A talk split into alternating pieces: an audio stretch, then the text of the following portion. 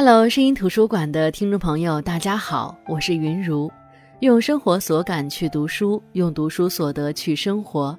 这里是由喜马拉雅独家播出的声音图书馆。上期节目跟大家分享了二东的《山居七年》这本书，除了介绍他的文字、他的山居体验，最重要的是他在山居岁月当中不断思考形成的观点。当然，他的七年也是和终南山上的那些人打交道的七年，其中打交道最多的是他的邻居永琴。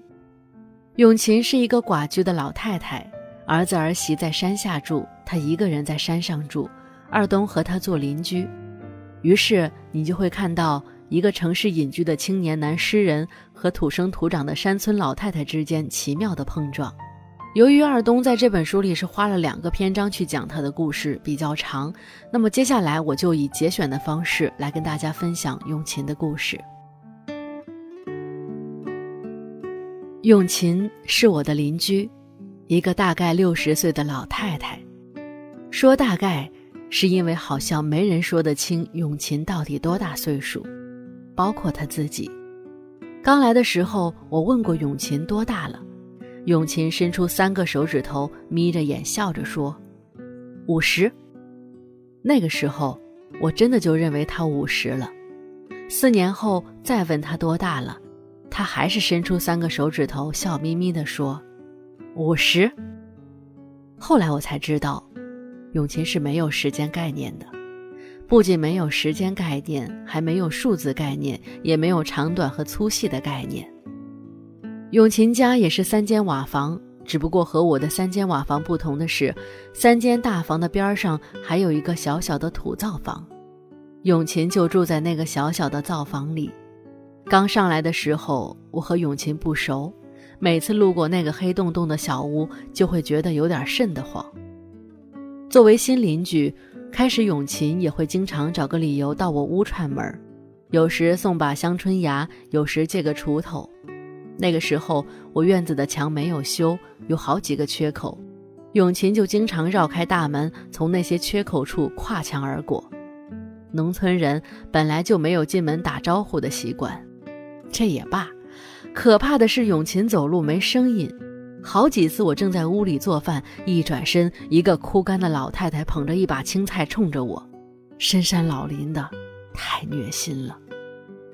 然后我就赶紧找工人把墙给修好了。说真的，最初决定收拾这院墙，完全是为了挡永琴的。一日下山，我想到手机里有几张永琴的照片，就去打印店选了两张打印出来送给他。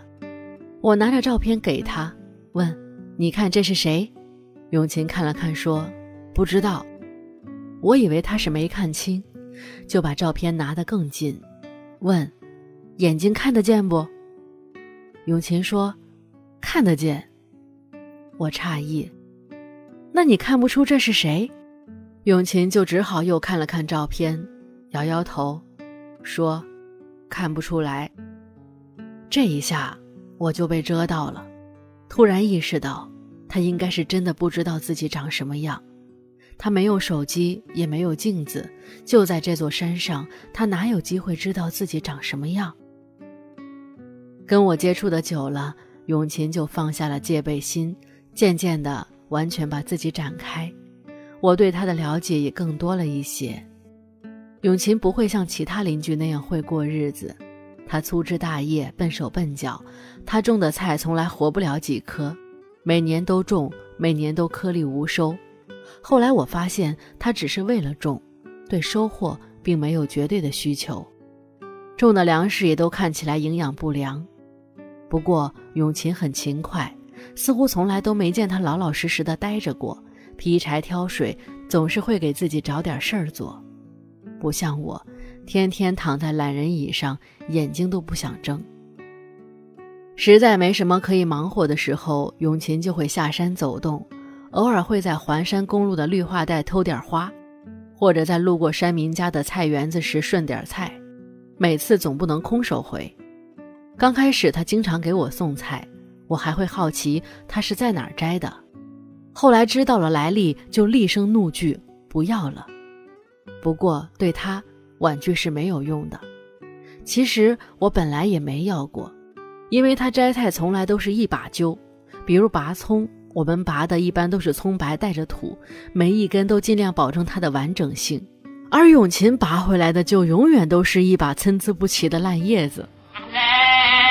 作为我们村有名的飞毛腿，这座山永琴应该是走遍了，以至于你随时可能在这座山的任何地方碰到它。有时候会觉得很奇怪，你下山时碰到它了，到了环山路又碰到它，回来时又在另外一个地方碰到了它，这让人感到诧异。它是有分身，还是会瞬间移动呢？除了飞毛腿。村里的其他老太太还给永琴起了一个带有嘲讽意味的外号，叫连长。为什么叫连长？我没问过，但大概也能猜到，应该是和永琴的热心肠有关。在这个村子里，谁家有事儿，永琴都会去帮忙，铡草、喂牛、割麦子、剥玉米，都能帮着一块儿干。有时候还会给庙里尼姑送野菜，给山下儿子送核桃。村里红白喜事都能看到他忙活打杂，所以永琴的生活每天都安排得满满的。开始我也觉得这个老太太操劳忙碌，还被人嘲弄，真是活该。很多事儿本都不必去做的，就像翻地，粮食都不种了，还要把地翻一遍，实在令人费解。但后来我也才意识到，她其实也清楚，并不需要翻地，也不想翻地。只是不翻地就没事可做，没事可做就只能干坐着，太心慌了。前段时间我有次下山回来的时候比较晚，九十点钟了，路过永琴的门口，很好奇他在干嘛，就朝他屋里看了一眼。只见昏黄的灯光下，永琴坐在炕头小板凳上，手托着下巴，眼睛看着墙，保持雕塑的姿势。一动不动，一言不发地坐着。秋末的山里，夜色如漆。这个孤独的老太太，就在这间没有任何声音的小黑屋里，坐在小板凳上，手托下巴坐着，等困意，等天亮。等天亮就可以变身，连长也好，飞毛腿也好。每年农忙季节，永琴就会给人家干活。我们对每家的劳动几乎都有他的参与，一天到晚忙得腿疼脚软。我曾几次劝阻他，别人家的活不要去忙活，你天天帮别人，你收粮食的时候也没有见谁帮你。但永琴不听，一到农忙季，依旧出现在各家的地里，起早贪黑。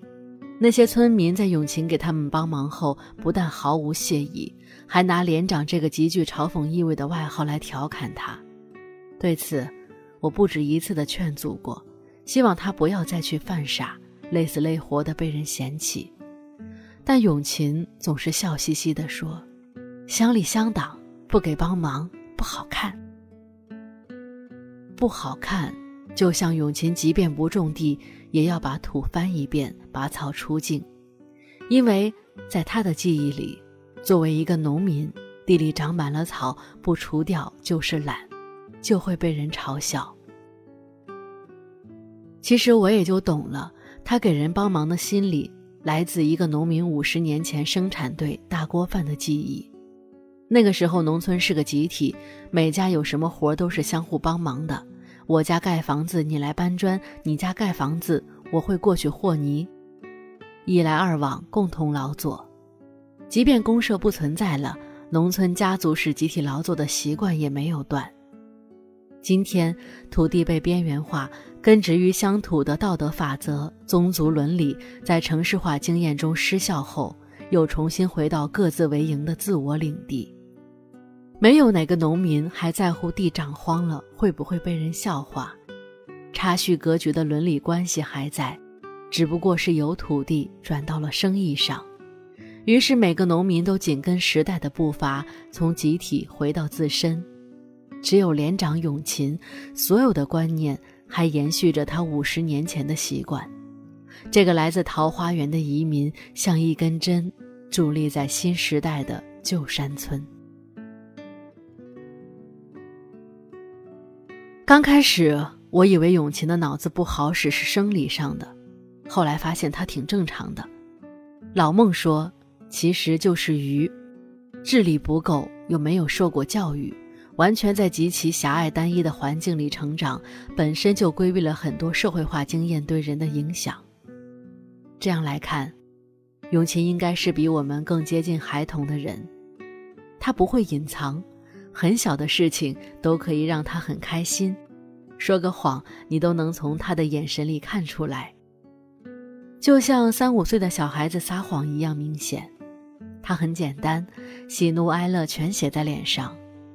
你想，一个连时间、数字长短概念都没有的人，逻辑能复杂到哪里去呢？正是因为这些，永琴在情绪上的表现都很直接，高兴的时候笑得像朵花儿。难过就哭，害怕就躲起来，生气了就发泄。村里谁要是欺负永琴了，永琴就会趁半夜睡觉的时候把人家菜地里的菜拔掉，在麦田里跺几脚。当然，永琴善良的那一面也和他其他个性一样直接、真挚、单纯，溢于言表。永琴这一生的活动范围大概最远能有个三十公里，因为他讲过好几次，他去过西安。说早些年因为放羊回家早了，被儿媳妇打骂关禁闭，自己跑出来后离家出走，一直走到远在三十公里外的南门，最后睡了几晚大街，捡破烂回来的。不过在南门看了场特别热闹的庙会，永琴每次说到这个都很高兴。我到现在还记得刚住上来时，永琴问我：“你们西安好还是俺们山上好？”当时有些奇怪。因为对我来说，终南山就是西安呀，骑摩托车半个小时就到地铁口的地方，对于一个城市来说，不过就是城郊而已。但现在我就能理解了，在他眼里，西安很遥远，是他所能到达的最远。有天晚上，永琴在外面坐着哭，呼天喊地，我赶紧穿上拖鞋，拿着手电出去，原来是喂鸡的粮食没有了。永琴下山问儿子要，儿媳妇说没有，还挨了一顿打，空手而归。永琴哭着说：“饥饿了一天，转来转去没啥吃的，他自己也吃不下饭。”然后我就赶紧去屋里把麦子提过去，给他倒了一大桶。这几天我也没什么给鸡喂的了，下午才从后坡邻居家背了一袋下来，八十斤，我给了一百块。还剩二十斤没拿，我本来跟邻居说好了送给永琴吧，但下午永琴没在家，还没来得及告诉他，不然他就不用下山挨着一顿骂了。农村的事儿还挺麻烦的，很多时候连多照顾下他都不能如愿。有次我想着，永琴烧一次水挺麻烦的，要用一大堆柴，烧半天，于是我给他买了个电热水壶。但他没用几天就被儿媳妇给没收了，说是太费电。给他买了几只小鸡，还没开始下蛋，儿媳妇就已经想好怎么吃鸡了。虽说是你的邻居，但别人家的事儿还是挺难帮着解决的。永琴家的事儿虽然村里人都清楚，但从来没有人愿意管，而且还会把永琴的经历当做滑稽的事儿闲传，这让人悲观。根植于乡土的宗族伦理、道德秩序。在某些地方，其中良性的一面消失了，最坏的却都保留了下来。不过，儿媳妇不上山来找茬的时间，永琴都是自由的，而且她不急于、不记仇，遇到什么事情不开心，转头就忘了，就像小孩子一样，前一秒还在哭呢，下一秒的情绪马上就能被新的替代。要是都像永琴这样。这个世界就好处了。永琴什么都做不好，馒头不会蒸，种菜学不会，洗衣服也洗不干净，做的饭都是黑暗料理。但永琴养的动物长得都很让人羡慕，个个丰乳肥臀，跟人关系特别亲近，主要是跟永琴关系特别亲近。后来我想了下。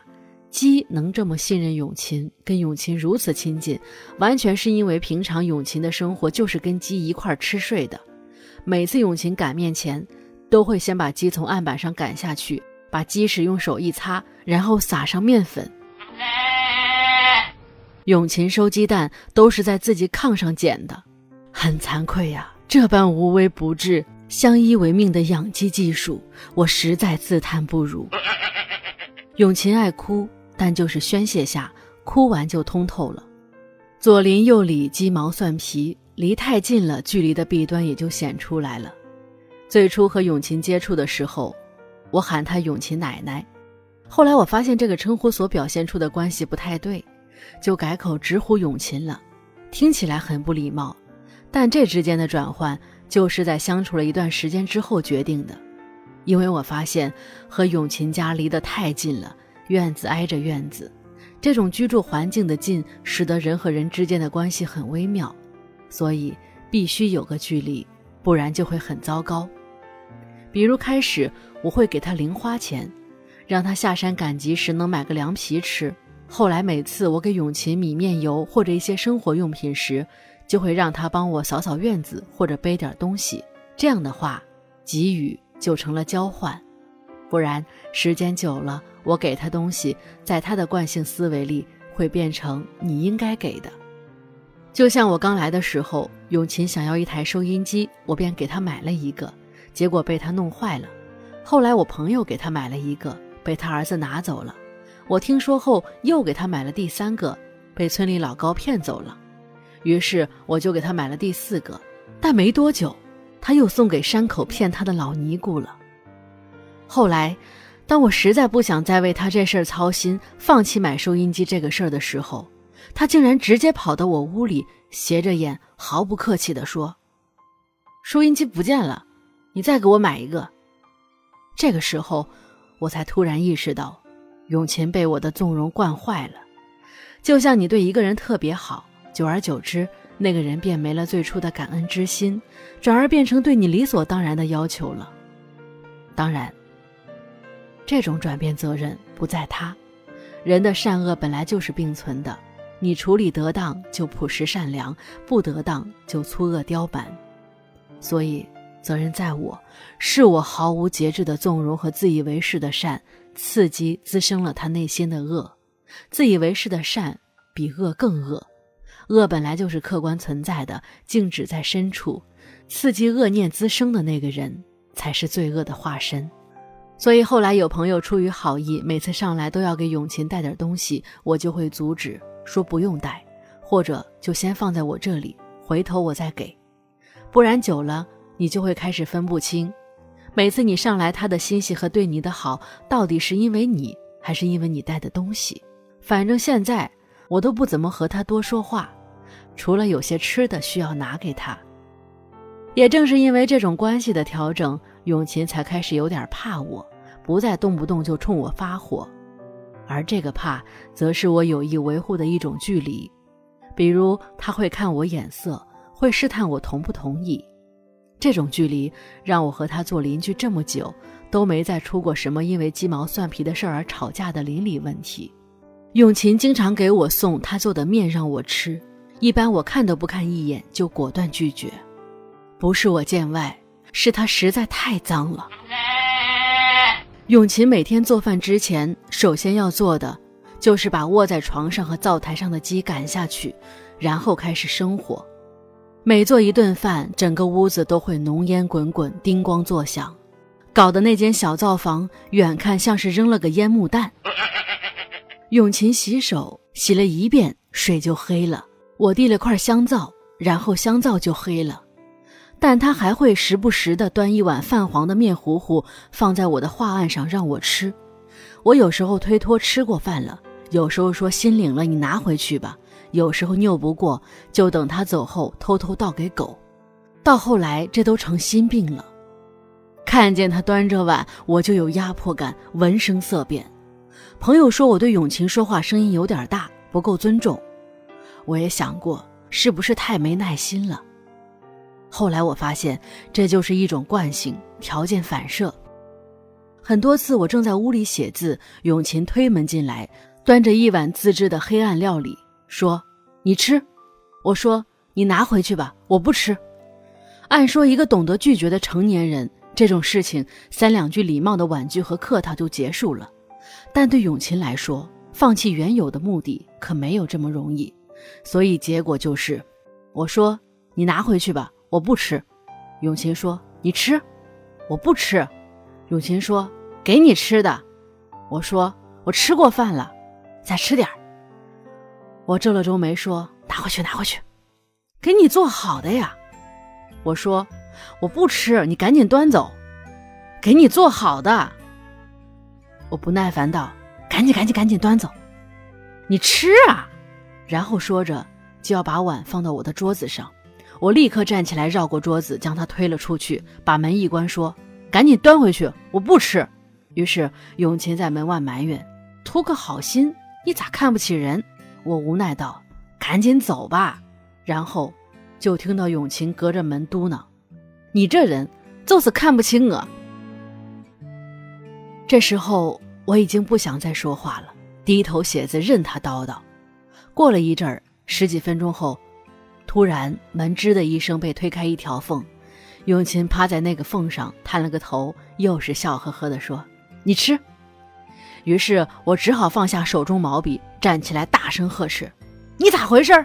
永琴见我生气，赶紧缩回头，把门关好，不再说话了。不知过了多久，隔了好半天。突然，永琴出现在我的窗户前，说了一句：“给你放门口了。”然后才像逃跑一样快步离开。这是常态。永琴洗衣服，洗完沉淀下泥之后，可以养泥鳅。送他个切菜板，只用了两个月，原木色就变成了黑胡桃。给他的被褥，一个冬天就和他油光发亮的炕融合在一起了。永琴的学习能力确实很差，好几次我教他日常技能都以失败告终。他系的绳子每回都是三五个死结反复缠，教了他好几次都学不会。大概也是智力的缘故，他像个小孩子，过于单纯，很难转变，显得很固执。比如我每年都会跟永琴说：“不要扫雪，不要扫雪，白白净净的多好看。”自己该化的时候就会化掉了。但永琴还是会忍不住偷偷的把雪扫出一条路，因为对他来说，天晴就该扫雪，这是天经地义的。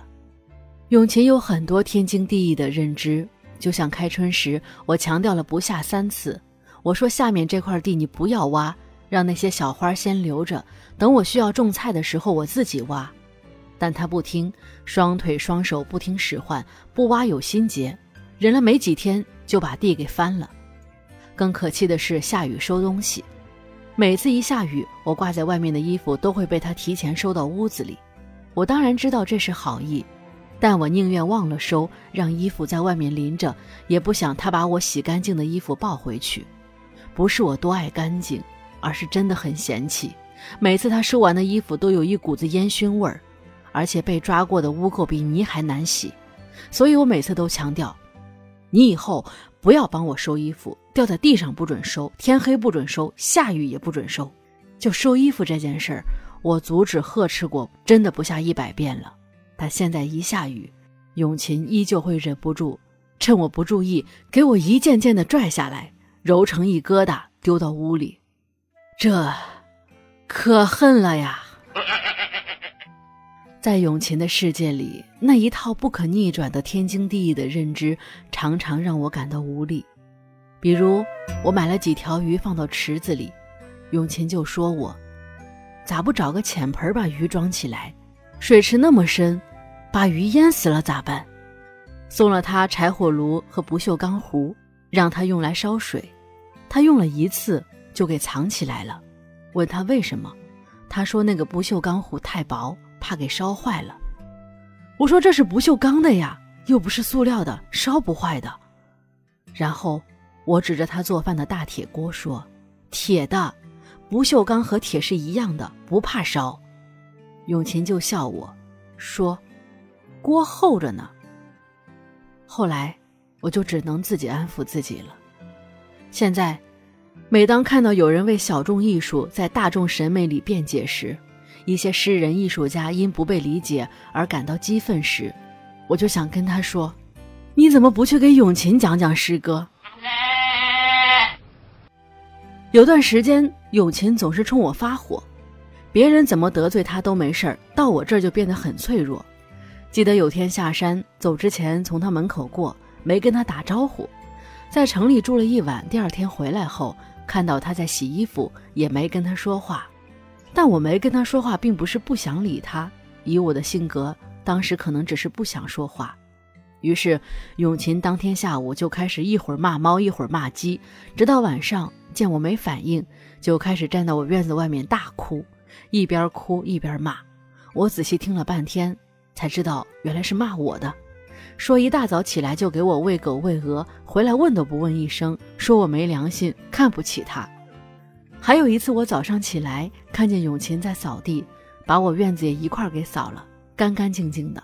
我玩了会儿手机就回屋了，隔了一会儿就听到门外永琴在哭诉，说天天帮我收衣服、浇水、扫地，连句感谢的话都没有。然后一边哭一边调高音量。永琴很有心机，她每次哭，都要站在我家院子里。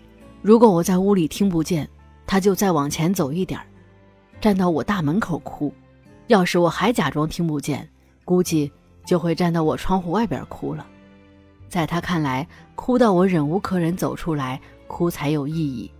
而且哭完第二天，别人问他哭啥呢，他自己还不好意思，有个人说是我哭的。然后我们村里人就很奇怪，都问我，就都问我在哭啥。我不想他太累，让他到我后院的储水罐里挑水，他自己不会用，开关往反方向拧，倒腾了半天打不开，就怪我锁上了，把桶一扔，又是骂骂咧咧的。借给他的锄头找不到了，就说是我藏起来了，不舍得他用，然后到处散播我小气、没良心之类的坏话。后来我发现，他自己在儿媳妇那里受委屈了，也冲我发脾气，真是越来越莫名其妙。有邻居还是好的，每次我出门就会放点狗粮在永琴家，让他帮忙照看下。而永琴每次都很负责，一袋二十公斤的狗粮，三五天就喂完了。我说你太浪费了吧，怎么喂这么多？永琴就很不满，说鸡鹅都得喂，喜鹊也要吃的。估计把他家的猫狗都算上了，那就是四只狗、三只鹅、五只鸡、两只猫，还有这块区域的松鼠和喜鹊。罢了，能帮我喂已经算不错了。我觉得永琴给我的启示还是挺多的。见过很多人可怜永琴，觉得永琴的日子苦心酸，但在我看来，在这个物欲横流的世界里。没人有资格可怜一个无畏时间、无忧无虑、什么都可以送、可以放声大哭、垂地大笑，和鸡猫狗鹅同住一室，蜱虫蚊蝇不近身，吃什么都不会坏肚子，不记得自己年龄、不知道自己长相的老太太，她才是最高维度的存在。我看很多人都是带着点悲悯的，看永琴时却很坦然，也许他是菩萨吧。昨天永琴又背了两大包纸壳下山卖破烂，晚上回来后说腿疼，怀疑自己生病了，总是腿疼，问我有没有止疼药。我说你背那么多东西，往返一次两三个小时，都是走路，肯定疼呀。换我我也疼。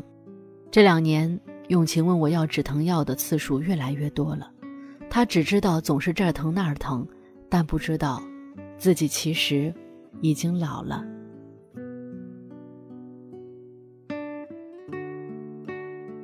好的，这就是《山居七年》这本书的作者在这本书里分享的他的邻居永琴的故事。其实看永琴的故事的时候，我就有好几次笑出声。那录这两篇文章的时候，又有好几处笑得录不下去。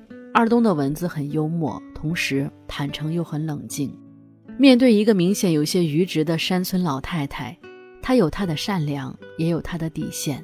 他们时而像朋友互帮互助，时而又像敌人，觉得对方讨厌的要死，作者一点都不刻意去营造刻板印象当中山里人的淳朴。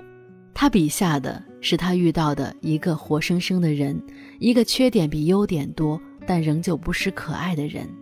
总之，我非常推荐大家去读二东的这本书《山居七年》，希望你读来也会喜欢。我是云如声音图书馆，我们下期再见。